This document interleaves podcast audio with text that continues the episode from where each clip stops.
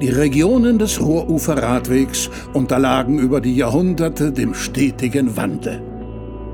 Erlebe bewegende Geschichten von Natur und Mensch bei deiner Fahrt entlang der Ruhr. Wie zum Beispiel die Geschichte des Nationalpark Rangers im Nationalpark Eifel. An manchen alten Bäumen kann ich Ihnen zeigen, welchen Wandel der Nationalpark mit sich gebracht hat und wie er auch mein Leben verändert hat. Sehen Sie, wie verdreht manche Bäume sind? Manche sind sogar oben eingerissen.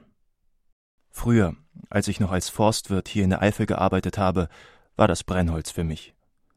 In meiner Ausbildung habe ich gelernt, wie schnell ein Baum wächst, wann er geerntet werden kann, wie viele Bäume nachgepflanzt und wie sie gepflegt werden müssen, damit sie gerade wachsen und das Holz wertvoller wird. Natürlich habe ich auch gelernt, wie viel ein Baum wert ist, nachdem er gefällt wurde. Als Forstwirt habe ich den Wert der Bäume und den eines Waldes daher immer in Kubikmetern Holz und Euro gemessen. Das ist auch der Grund, weshalb auch heute noch zwei Herzen in meiner Brust schlagen. Das eines Forstwirts und das eines Nationalpark Rangers. Aber weil ich vor der Gründung des Nationalparks 20 Jahre lang als Forstwirt gearbeitet habe, kann ich Ihnen eben auch sagen, dass wir nicht viel Geld für einen verdrehten Baum verlangen könnten, wenn wir ihn fällen und verkaufen würden. Was ich Ihnen aber auch sagen kann, ist, dass der Wert eines solchen Baumes für die Natur immens höher ist. Dieser Naturwert aber nur sehr schwer in Geld umzurechnen ist. In einem Riss im Baumstamm könnten beispielsweise Fledermäuse nisten, ein Käuzchen auf die Dämmerung warten oder ein Hirschkäfer gerade seine Eier ablegen. Wie viel ist so etwas wert? Wie viel sind dreißig Hirschkäfereier wert?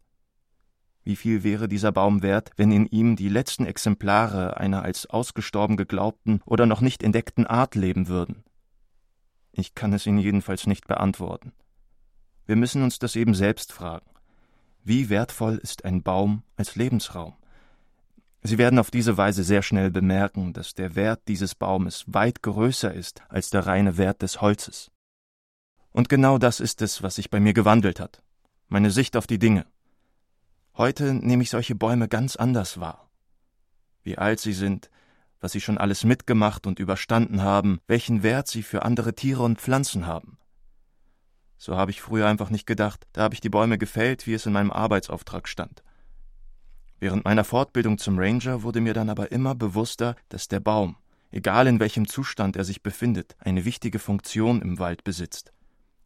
Ich wusste zwar vorher schon viel über Bäume und den Wald, aber eben aus einem anderen Blickwinkel.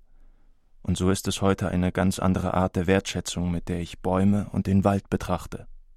Das bedeutet aber nicht, dass wir alle Bäume und Wälder nur noch als Lebensraum betrachten und Natur Natur sein lassen, wie wir es hier im Nationalpark tun denn Holz ist ein sehr nachhaltiger Rohstoff, den wir auch in Zukunft benötigen.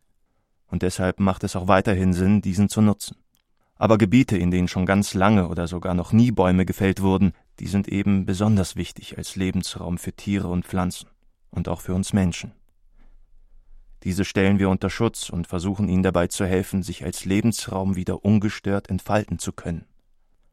Und ein Nationalpark ist ein Schritt, um diesen Entwicklungsprozess hin zu möglichst ungestörter Natur zu ermöglichen. Lust auf mehr?